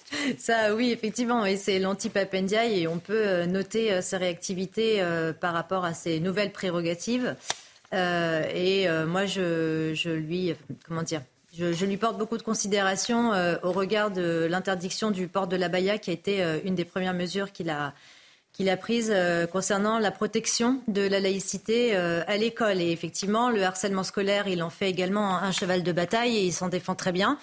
on se souvient que du qualificatif du courrier de la honte, mais le rectorat de Versailles, malheureusement, n'en est pas à son premier fait. Hein. On se souvient également que Samuel Paty, euh, a été, euh, entre autres, ostracisé parce que l'Académie de Versailles a refusé d'entendre euh, ces, comment dire, ces, inquiétudes au nom de ce fameux pas d'amalgamisme au sein de l'éducation nationale. Et on sait ce qui, ce qui s'en est suivi malheureusement. Donc le rectorat de Versailles dans le viseur de Gabriel Attal, j'imagine bien, c'est une très bonne chose et on espère que les personnes et notamment euh, Charline euh, Rievel, je crois bien, de Son, pardon, de, son nom, sera évidemment euh, convoqué et on espère une mesure largement disciplinaire à son endroit. Un mot, Julie Dintron, vous vouliez réagir très court? Très court. Bah, une lettre, ça pouvait être une faute d'une personne. une, plusieurs lettres, et celle adressée aux, parents de la fillette qui serait victime d'attouchement sexuel comprend plus de la moitié de passages absolument similaires à la lettre euh, adressée aux parents de Nicolas mm. euh, qui s'est suicidé suite euh, au harcèlement dont il a été victime. Mm. Donc on se trouve face à une lettre type. Donc ça veut dire que c'est une faille, une faillite même morale systémique. Bah, c'est pas pas une faille. Là en l'occurrence c'est une femme puisque c'est l'auteur de ces, de ces courriers. En tout cas, pour deux d'entre eux, c'est exactement la même. Il faudrait savoir si ça n'existe pas dans d'autres rectorats. Et, et, et, et, ce qui est dingue, si vous voulez, c'est que absolument on enseigne, on enseigne à l'école et les progressistes veulent diffuser l'idéologie de l'humanisme, etc. Ce qui est évidemment très très bien hein, par ailleurs. Mais comment des gens qui s'autoproclament les parangons de l'humanisme les souverains pontifs de la tolérance, etc., comment peuvent-ils faire preuve d'un cœur de pierre quand il s'agit d'enfants en souffrance? C'est ça qui est incompréhensible. C'est ça, et c'est vrai qu'Eric Revel, c'est ça, qu'on ne comprend pas. Moi, je vais vous donner mon analyse. Euh, oui, il y a toute une partie commune à ces deux lettres euh, scandaleuses, mais parce que ça s'appelle des circulaires administratives. C'est toute la froideur, à mon avis, d'un système administratif, parce qu'au-delà euh, des formules qu'on retrouve dans l'une et dans l'autre, il y a pire, à mon avis, aussi. C'est que cette lettre, elle a été écrite par euh, quelqu'un. Euh, elle a, par une secrétaire, elle a été donnée dans un parapheur à une première puis peut-être signée par euh, la rectrice. Un service juridique, en tout cas, pour les Très bien, très bien. Donc ça veut dire qu'il y a 7, 8 personnes. C'est le poids d'administration qui ont vu cette lettre et personne n'a réagi en se hmm. disant mais enfin quand même c'est pour si ça que je pense que ça s'est fait dans d'autres académies. Bon voilà donc vous avez la froideur de l'administration d'une circulaire qui tombe sur euh, ses parents avec les conséquences qu'on a. L'administration c'est être très humaine pour organiser des, ateliers scabreux de lecture de drag queen etc. Enfin on sait quand même s'intéresser à certains sujets et leur donner euh, beaucoup d'importance avec une organisation, etc., que là, par rapport à la souffrance, là, bizarrement, on retombe dans la froideur administrative. C'est ça qui est dingue. Vous évoquiez justement euh, l'idéologie woke. Euh, mm. Jean Messia, je souhaitais vous entendre sur cette décision euh, de la mairie de Rennes. Vous allez le voir, une décision assez incroyable, puisque l'inscription d'enfants non binaires, alors non binaire, on ne sait pas trop ce que ça veut dire. en tout cas, c'est vrai que c'est un enfant qui se dit ni, ni, femme, ni, ni, ni voilà. Donc l'inscription des enfants non binaires apportera plus d'argent aux clubs de sport. Une politique de discrimination positive, donc dénoncée par l'opposition et qui interroge, y compris dans le milieu sportif. On voit ce reportage à Rennes de Michael Chailloux et on en parle ensuite. Les nouveaux critères d'attribution de subventions aux associations sportives de Rennes ont été votés en conseil municipal, avec un nouveau barème qui encourage la discrimination positive pour l'intégration des femmes et des non-binaires dans le sport, deux catégories mieux valorisées que les hommes. Réaction au bord du terrain. Soit on joue dans une section féminine ou dans une section masculine, tout simplement. Je trouve ça étonnant. Je ne vais pas étaler mon si je suis transgenre ou pas, quoi. Enfin. En réunion de bureau, la section foot féminin de la SPTT Rennes, qui accompagne en ce moment une joueuse en transition au sein du club, loue l'initiative mais s'interroge. Je retiens que, que, voilà, il faut que les mairies, et moi je le lis comme ça, euh, pour l'instant en tout cas à chaud, euh, comme une, un souhait effectivement euh, de plus d'inclusion. C'est positif dans le message que ça envoie. Je réceptionne les licences euh, des, des, footballeuses hein, pour les enregistrer et je ne vois pas leur demander en même temps est-ce que donc vous êtes non binaire voilà donc je me vois pas leur poser la question enfin voilà ça vous paraît très intrusif? Oui. L'opposition au conseil municipal est montée au créneau les clubs sont pas du tout demandeurs. Là, on vient plaquer une idéologie politique, on vient céder à une minorité revendicative. Dans les indices de pondération, on dit qu'un petit non-binaire mineur vaut plus qu'un petit garçon. Et ça, on ne peut pas le comprendre dans le pays de la liberté, de l'égalité et de la fraternité. Malgré plusieurs sollicitations, l'adjoint au sport de la mairie de Rennes n'a pas souhaité nous recevoir. Alors là, on est en plein dans l'idéologie euh, woke. Hein. On entendait ce membre de l'opposition, un, petit enfant non binaire mineur vaut mieux qu'un petit garçon. Une injustice totale. Enfin, on a du mal à comprendre, on marche sur la tête, non? Écoutez, moi, je dois lancer un message ce, soir. Laissez nos enfants tranquilles. Arrêtez de pourrir la tête de nos enfants avec vos délires d'adultes.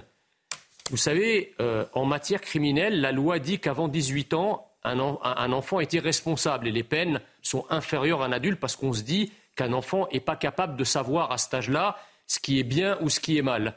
Ce que je ne comprends pas, c'est qu'un enfant n'est pas capable de savoir à 16 ans si euh, tabasser une grand-mère est quelque chose de grave ou pas grave. En revanche, on estime qu'à 12 ans ou 10 ans, un enfant est capable de savoir s'il est non-binaire ou s'il euh, veut faire une transition de genre. Non mais attendez, on est chez les dingues. Et par ailleurs, imaginez qu'une euh, mairie Rassemblement national décide de doubler la subvention pour une association afin qu'elle accueille un petit enfant blanc dans des assos où il faut bien le dire, dans certains quartiers, les blancs sont minoritaires. Qu'est-ce qu'on en aurait pensé? C'est de la discrimination. C'est de la discrimination pure et simple. C'est exactement le cas de figure d'ici. Donc je suppose qu'à Rennes, ils luttent contre le racisme.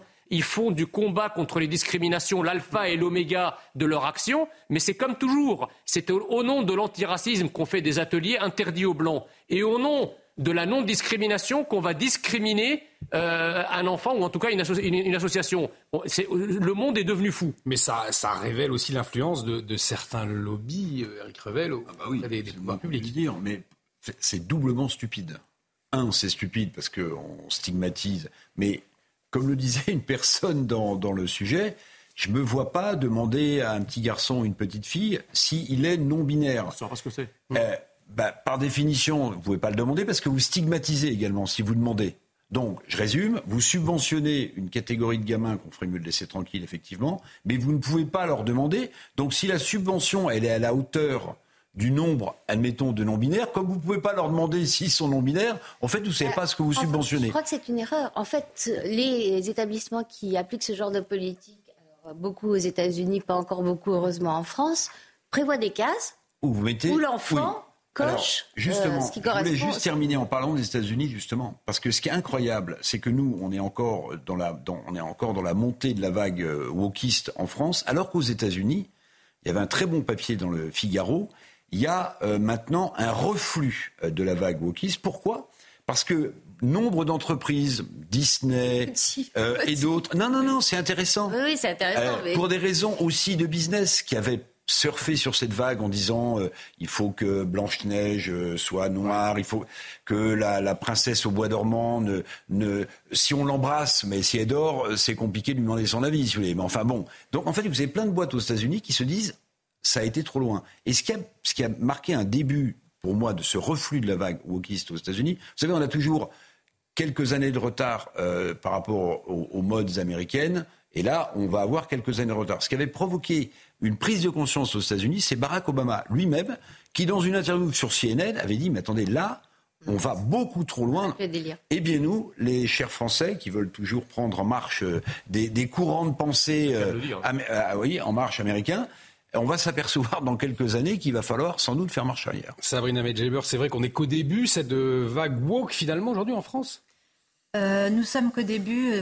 Oui, enfin, ça fait quand même, euh, je veux dire, plusieurs, même dizaines d'années, puisque toute ces, euh, cette théorie est française, hein, euh, philosophiquement. On appelle ça même la French Theory, c'est-à-dire que ce sont les Jacques Derrida, les Gilles Deleuze, les Michel Foucault qui ont été les instigateurs finalement de la déconstruction sociale en France, mais dans un, contexte donné. Mais je voudrais simplement rebondir sur ce qu'a dit cet élu lorsqu'il parle de liberté, égalité, fraternité il manque, je pense, le mot indivisibilité. C'est-à-dire que cette idéologie woke, cet entrisme idéologique, s'inscrit dans une logique classificatoire des minorités. Or, en France, la République, elle est unie et indivisible. C'est-à-dire qu'il n'y a pas de représentativité des communautés. Nous ne sommes pas inscrits dans une logique classificatoire des minorités où nos droits sont liés à nos appartenances ethniques, confessionnelles ou sexuelles. Et c'est là où je m'insurge et je trouve ça absolument effarant, c'est que cette mairie demande des subventions parce qu'elle croit que grâce à cette non-binarité inscrite désormais dans les concours et les critères requis, elle va pouvoir obtenir plus d'argent. C'est ça qui est frappant, c'est que l'État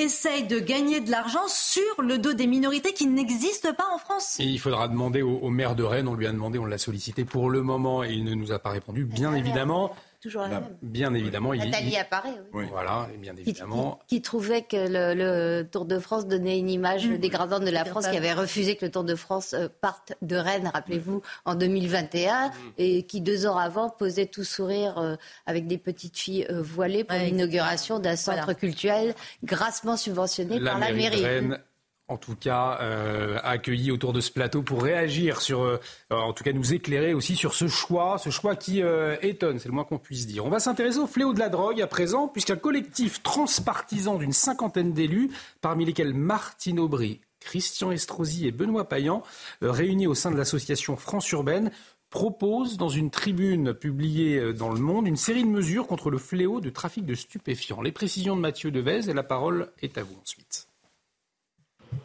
Briser la spirale infernale du trafic de drogue, c'est l'objectif ambitieux affiché par une cinquantaine d'élus, dont le maire d'Arras, Frédéric Le Turc. Selon lui, il est aujourd'hui primordial d'agir pour la sécurité des Français. On voit en fait que le trafic n'occupe pas simplement le vendeur et le consommateur, mais malheureusement euh, peut avoir des conséquences sur euh, la vie euh, dans un quartier, la vie dans une cité, euh, la vie euh, dans une ville avec, je dirais, des, moments de tension, des moments euh, de règlement de compte. Parmi les mesures proposées, s'attaquer au portefeuille des trafiquants en allant plus loin sur le gel et la saisie des avoirs criminels. Il souhaite également réduire la demande par la prévention et une politique de santé publique pérenne, ou encore accompagner davantage les collectivités. Ça ne concerne plus simplement la capitale, euh, les métropoles, mais aussi en fait des communautés urbaines, des agglomérations, euh, des communes euh, plus, plus petites,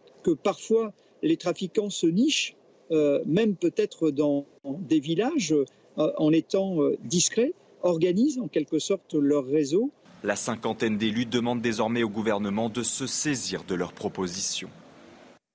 Avant de parler des, propositions, Julien Vatroub, c'est quand même inédit, voire historique, euh, une telle tribune, tribune transpartisane contre le fléau de la drogue. Mais ça correspond tout à fait à l'extension du trafic de drogue sur le territoire français. On sait très bien que à peu près aucun territoire n'est épargné. Vous allez dans n'importe quelle ville, petite, moyenne, et même euh, à la campagne. Euh, quand vous voulez de la drogue, on vous indique où en trouver. Vous trouvez quelqu'un qui, hmm. sait où, où vous pouvez euh, en acheter. Donc euh, euh, c'est normal que, que, ces maires de toute obédience, de toute obédience, s'unissent pour réclamer des mesures.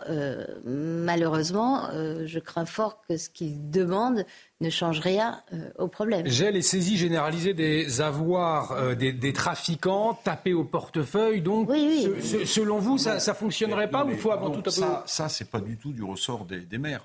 geler les avoirs des, des trafiquants, des gros trafiquants, ça, euh, c'est du ressort de l'OCDE et de ce qu'on appelle le GAFI, qui est un organisme qui surveille notamment euh, les flux financiers, euh, mhm. les blanchiments d'argent en direction des paradis fiscaux.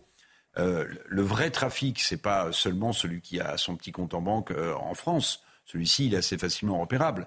Mais ceux qui vivent de manière incroyable du trafic de drogue, ils passent et ils blanchissent leur argent par des paradis fiscaux. C'est vieux comme l'histoire des listes noires ou des listes grises du GAFI. Donc impossible, quasiment bah, impossible à mettre en place. Bah, euh, c'est pas du ressort des maires de décider, c'est du ressort des, des, des ah, États. Alors bien sûr, ils peuvent proposer. Non, ce qui, ce qui me frappe quand même, hein, c'est euh, ce que disait euh, Judith, c'est qu'il y, y, y, a quelques mois, le, journal du dimanche faisait une une où on montrait l'extension, l'explosion du trafic de drogue en France. Et quand le maire d'Arras dit, c'est pas il y a sans doute des petits villages où, mais c'est, Monsieur le Maire, c'est pas sans doute, c'est évident. Euh, quand vous regardez la carte des trafics de drogue en France, il n'y a pas que les grandes villes qu'on met toujours à la une de l'actualité, Marseille, Le Havre, quand on récupère des ballots de cocaïne sur la côte. Toutes les villes les sont touchées en France, à tel point quand même que euh, il faut quand même s'interroger sur euh, la puissance des États face à la puissance des grands trafiquants de drogue, parce que vous avez souvenez peut-être, la, la, procureure de, des Bouches-du-Rhône a inventé un terme euh, suite le narcomicide. Hmm. C'est-à-dire que maintenant, on ne parle plus d'un homicide euh, entraîné par la drogue, on parle de narcotrafiquant et de narcomicide. C'est-à-dire que maintenant, on englobe ce mot narco qui vous fait penser à quoi? Mais Qui vous fait penser à des pays d'Amérique du Sud, en réalité. Hmm. Donc attention, attention.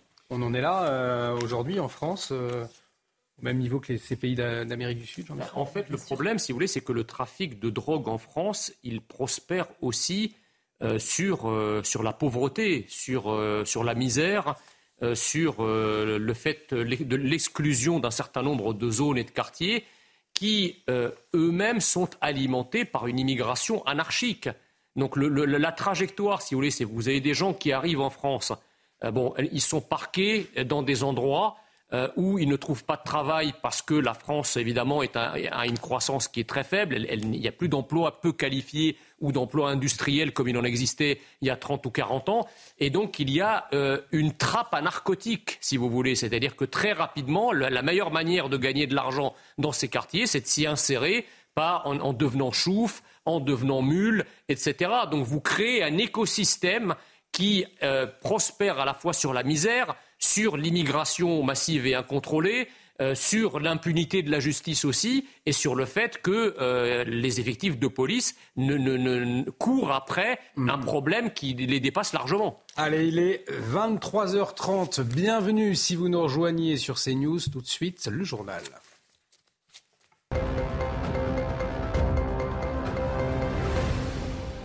Et à la une de l'actualité de ce vendredi, 490 ans qu'une telle visite n'avait pas eu lieu. Le pape François a atterri euh, cet après-midi à Marseille, peu avant 16h, hein, Isabelle. Exactement, accueilli entre autres par la Première ministre Elisabeth Borne, une visite de deux jours consacrée notamment aux défis migratoires et à la Méditerranée. Le souverain pontife n'a pas tardé à dénoncer le sort des migrants naufragés, évoquant les trafics odieux et le fanatisme de l'indifférence. Les précisions sur place de Natalia Mendoza. C'était des paroles euh, très fortes, celles du pape François aujourd'hui au mémorial pour les migrants euh, disparus en mer. Il a prononcé un discours euh, d'une rare intensité. Il a évoqué la tragédie des naufrages en Méditerranée. Il a exhorté les fidèles catholiques à briser l'indifférence. Ne nous habituons pas à considérer les naufrages comme des faits divers car ce sont des vies brisées, a dit le pape qui a clamé son indignation. Les personnes qui risquent de se noyer doivent être secouru. Je cite, c'est un devoir d'humanité, un devoir de civilisation. Voilà euh, les propos du souverain pontife dans un discours destiné à réveiller euh, les consciences. Plus tôt dans la journée, il s'est adressé au clergé local. Il a invité les religieux à prendre soin des plus faibles avec compassion. Demain matin, il verra un groupe de personnes en situation de détresse économique. S'exprimera ensuite lors de euh, la session conclusive des rencontres méditerranéennes, puis il euh, rencontrera en tête-à-tête euh, le président Emmanuel Macron. L'après-midi sera sans doute le point d'orgue de ce voyage, la messe au stade Vélodrome, le moment le plus attendu de cette visite, la première messe célébrée sur le sol français par le chef de l'Église catholique depuis le début de ce pontificat il y a dix ans. Plus de 60 000 personnes sont attendu pour assister à cet événement historique. Alors une visite papale donc centrée euh, sur la crise migratoire. Plusieurs élus de gauche ont notamment euh, appelé Emmanuel Macron à entendre hein, les messages d'ouverture euh, du pape François Isabelle. Oui, la France insoumise a organisé ce soir un rassemblement à Marseille en solidarité avec les victimes de la barbarie anti-migrants, un recueillement laïque selon LFI. Jean-Luc Mélenchon a dénoncé une hallucination concernant le nombre d'immigrés présents sur le territoire national. Je vous propose de l'écouter quand 30% de nos compatriotes pensent qu'il y a ici en France plus de 25, plus de 30, plus de 40% d'immigrés, nous sommes dans une hallucination. Mais cette hallucination contient à son tour elle-même un message. Elle veut dire que l'on assimile une partie de la population française elle-même à l'immigration.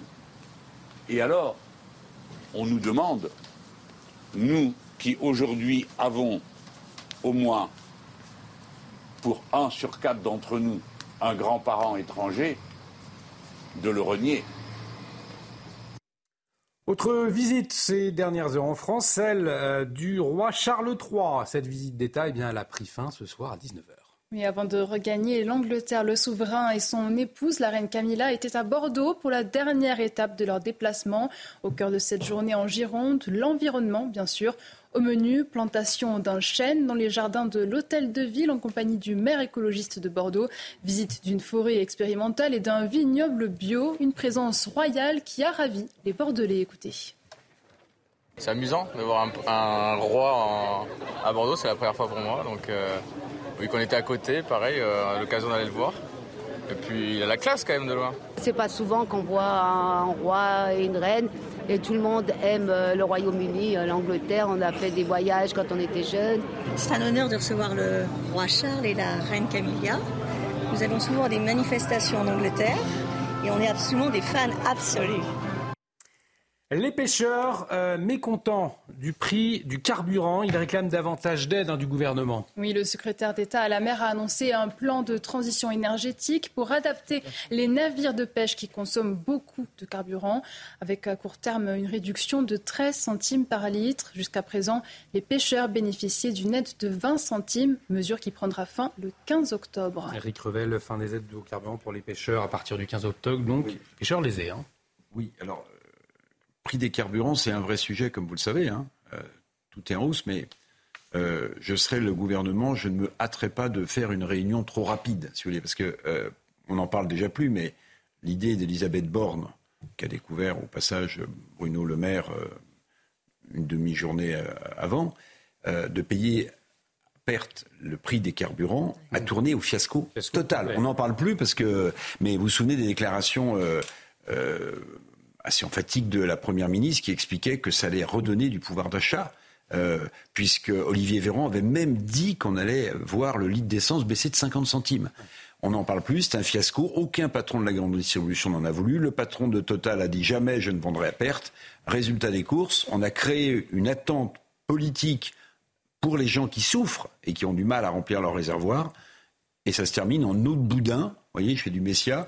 Moi, je dirais en fiasco total. En nageoire postérieure de poisson, pour le coup. Julie Vintraube. Oui, les pêcheurs ont claqué la porte euh, et, et, ça illustre, euh, encore une fois, la déconnexion totale entre euh, des, des, plans énergétiques, des ambitions euh, écologiques euh, mélangées à des contraintes économiques ingérables du fait de la non-maîtrise des dépenses publiques en France, parce qu'on en revient toujours là, à la base du prix de l'essence qui est constitué à 60% de taxes de l'État, il y a cette incapacité qui perdure à maîtriser nos dépenses publiques. On ne fait même pas l'effort d'essayer. On invente des trucs. Euh, euh, on fait des expérimentations euh, hasardeuses, pour reprendre l'expression qu'avait popularisée Jean-Pierre Chevènement à, à, propos de la vente à perte. ça n'existe pas. La vie réelle, ce sont des pêcheurs qui n'arrivent déjà pas mmh. à joindre les deux bouts et auxquels on annonce bah, les petits gars, il va falloir participer à l'effort parce que nous, État, on est incapable euh, de réduire euh, nos besoins. Euh, donc ce sera à vous de vous sacrifier. Eh bien, bizarrement, ils ont refusé. Retenez votre souffle quand même pour le budget 2024. C'est le 27 septembre. Hein. C'est donc la semaine prochaine en Conseil des ministres. Bruno Le Maire annonce 16 milliards d'euros d'économies, je le rappelle. on ne sait pas du tout comment les choses vont se passer. Puis il y a les agences de notation qui sont en embuscade. Et si ça se passe mal, ça peut être compliqué pour la note financière de notre beau et cher pays très cher, en l'occurrence. Ce qui est quand même dingue, si vous voulez, c'est qu'on nous avait quand même vendu le macronisme comme étant l'expérience, la, compétence, la gestion, euh, l'as de la finance. Rappelez-vous, les, dithyrambes ne manquaient pas pour qualifier euh, l'expertise d'Emmanuel Macron et de, son gouvernement en matière économique. J'ai l'impression qu'on a affaire à des amateurs. Comment est-ce que quelqu'un qui a fait même un an d'économie peut penser qu'une entreprise peut vendre à perte? C'est quand mm. même assez incroyable. Je veux dire, euh, déjà, les grandes entreprises les Total, etc., euh, les, grands distributeurs aussi, le Leclerc, enfin bon, toutes les grandes enseignes qui vendent, du, qui vendent du carburant à la limite parce qu'elles peuvent se rattraper sur d'autres produits à l'intérieur de leur, de leur supermarché. Mais ceux qui sont spécialisés sur l'essence et encore mieux, les petites stations-service qui sont dans la ruralité, dans les petites et, moyennes, et, villes moyennes, ils vont faire comment?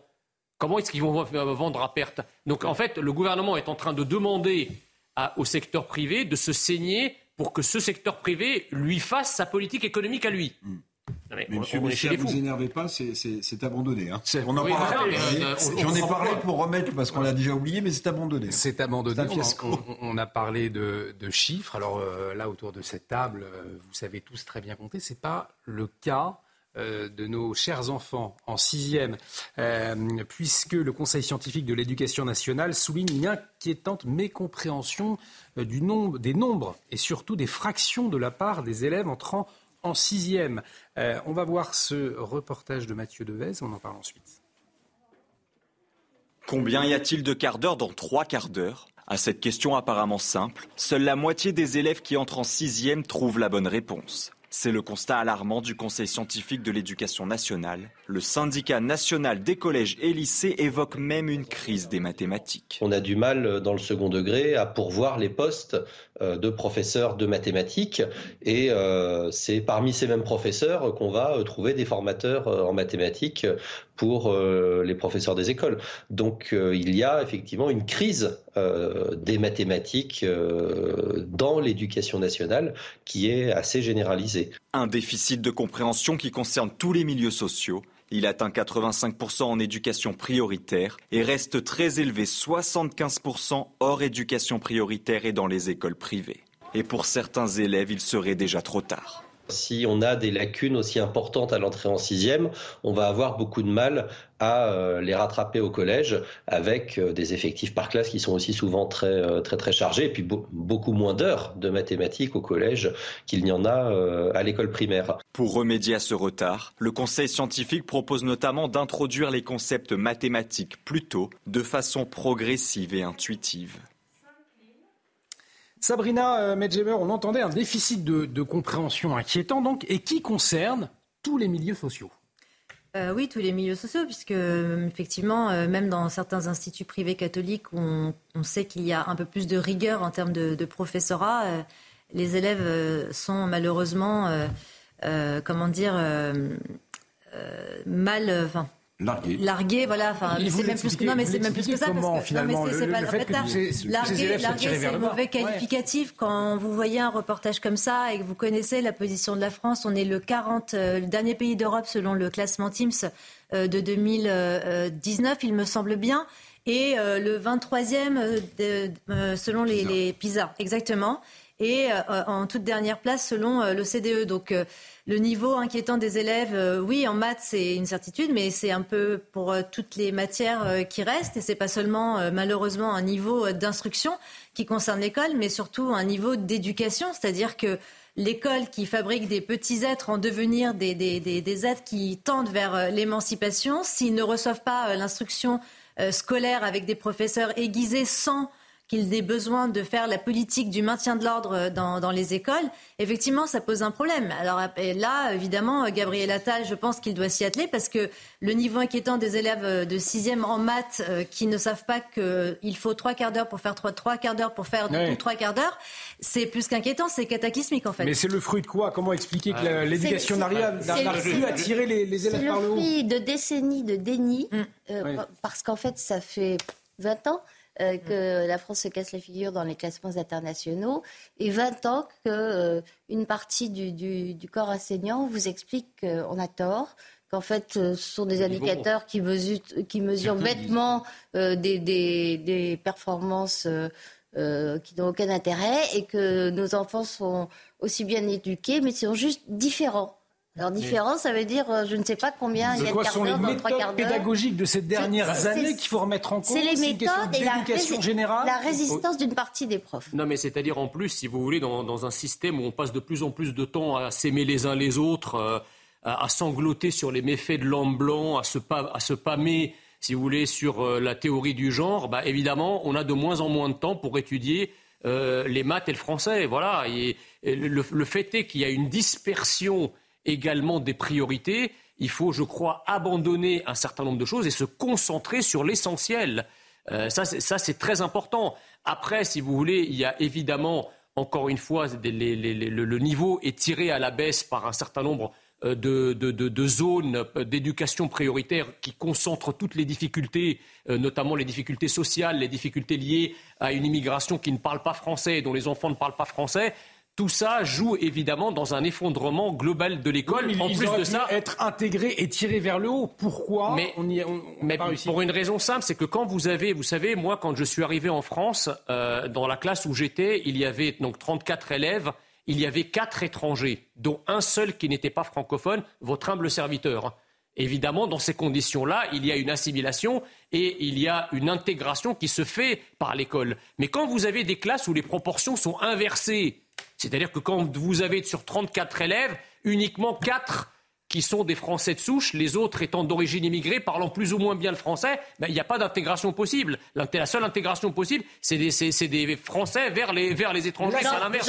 C'est dans les zones prioritaires. Genre, oui, autre... classes mais, mais, mais le problème, si vous voulez, c'est que c'est de plus en plus le cas. Plus le pédagogisme, voilà, vous savez, ouais, plus d'autorité. Il y a les méthodes ça, aussi en fait. qui font que la, voilà. La, la, on vous a peut-être appris à lire avec la méthode syllabique. Syllabique, bien sûr, bien sûr. Donc c'est ce que je dis, c'est qu'il y a la méthode d'enseignement, parce qu'il faut bien dire aussi que l'école a été le laboratoire de tous les délires sociétaux, pédagogistes, depuis une quarantaine d'années, avec les résultats que l'on voit aujourd'hui qui sont catastrophiques. Sabrina Medjeber, pour conclure sur ce sujet, effectivement, ce sont les, les méthodes qui ont évolué, qui ont euh, finalement entraîné ce baisse de niveau sidérant, hein, finalement, aujourd'hui. Des, des Alors, il y a euh, le, le, la baisse. Euh, oui, le niveau des méthodes employées. Il y a également ce que disait Madame Vintrop, c'est-à-dire cette idéologie euh, pédagogiste, égalitariste, qui veut que de toute façon, euh, à l'école, peu importe d'où l'on vient, euh, finalement, on doit niveler, pardon, le niveau par le, bas, enfin le nivellement pardon par le bas. Donc c'est le résultat effectivement d'une déconstruction de l'école, mais qui s'accompagne également de l'entrisme de plusieurs idéologies, de critères requis Quant euh, aux, enseignants, on sait voilà, par exemple qu'il y a 3000 postes à pourvoir. Alors je ne sais pas comment M. Attal va se débrouiller pour chercher 3000 enseignants euh, dans les écoles, mais la question du niveau également euh, des enseignants se pose. La question du relativisme vis-à-vis -vis de certaines offensives à l'école se pose. La question des syndicats qui corsette justement toute forme de réforme à l'école se pose. Donc c'est un ensemble, c'est un écosystème qui malheureusement abaisse non seulement le niveau des enfants à l'école, mais pas simplement le niveau, également comme on parle souvent du, harcèlement scolaire qui touche près d'un million euh, d'enfants en France. Vous voyez, c'est toute une logique aussi anthropologique des bandes qui se forment à l'école, euh, ces revendications euh, très égotiques d'enfants qui n'ont pas de surmoi, sans empathie, sans conscience de ce qu'est l'autre. Enfin, c'est toutes des mutations en réalité anthropologiques qu'il faudrait opérer déjà au sein de l'école. Allez, on arrive au, terme de cette émission. Un grand merci, à d'avoir décrypté, d'avoir analysé l'actualité. Avant de se quitter, la revue de presse Qu'est-ce qu'on va découvrir demain matin dans nos journaux? On va commencer par le Figaro. Ah. Euh, le Figaro, après la défaite, la peur et la colère bah euh, des Arméniens. C'est vrai qu'on ah le pape n'en a pas parlé. Le pape n'en a pas parlé. Le pape n'en a pas parlé. Peut-être qu'il en parlera euh, demain, on le verra. éditorial de Yves Tréhard. Au Laker, Antoine Dupont blessé. Et c'est toute la France du rugby qui se met à douter. Aujourd'hui en France également en parle. On se retrouve en finale à la une. Dupont blessé donc d'aujourd'hui en France. Ouest France, l'appel du pape François hein, à sauver euh, les migrants. Euh, Ouest France qui revient également sur le plan de transition dévoilé aux assises de la pêche. Et puis euh, la Voie du Nord, Dunkerque, capitale des batteries électriques. Ce sera demain donc à découvrir dans la Voie du Nord. Corse Matin, qu'est-ce que je découvre en même temps que vous? Corse Matin, Volotea défend sa légitimité. Le nouveau directeur pour la France répond dans nos colonnes aux détracteurs qui mettent en doute la capacité de la compagnie low cost. Vous disiez, Eric Non, c'est une compagnie low cost, Volotea. Oh, exactement. Et qu'est-ce qu'on va découvrir dans les dernières nouvelles euh, d'Alsace qui revient sur l'incendie de Winstenheim? Souvenez-vous, on en a parlé sur cette antenne. Un incendie dû à une succession de défaillances. Et puis, euh, la Provence. Bienvenue. Visite du pape à Marseille. On voit le cardinal Aveline, euh, cardinal de Marseille, et euh, le pape François s'enlacer. On y reviendra également largement demain sur CNews, édition spéciale à partir de 15h avec Émeric Pourbet. Et puis euh, la messe, la messe ce sera à partir de 16h15 à suivre en direct sur notre antenne. Un grand merci Julie de Vintraube, Sabrina Medjeber, merci, merci Eric Revel, Jean Messia. Merci, ma chère Isabelle. Tout de suite, euh, l'actualité continue sur notre antenne avec l'édition de la nuit. Maureen Vidal, restez avec nous sur CNews. Excellente soirée sur notre antenne. À très vite.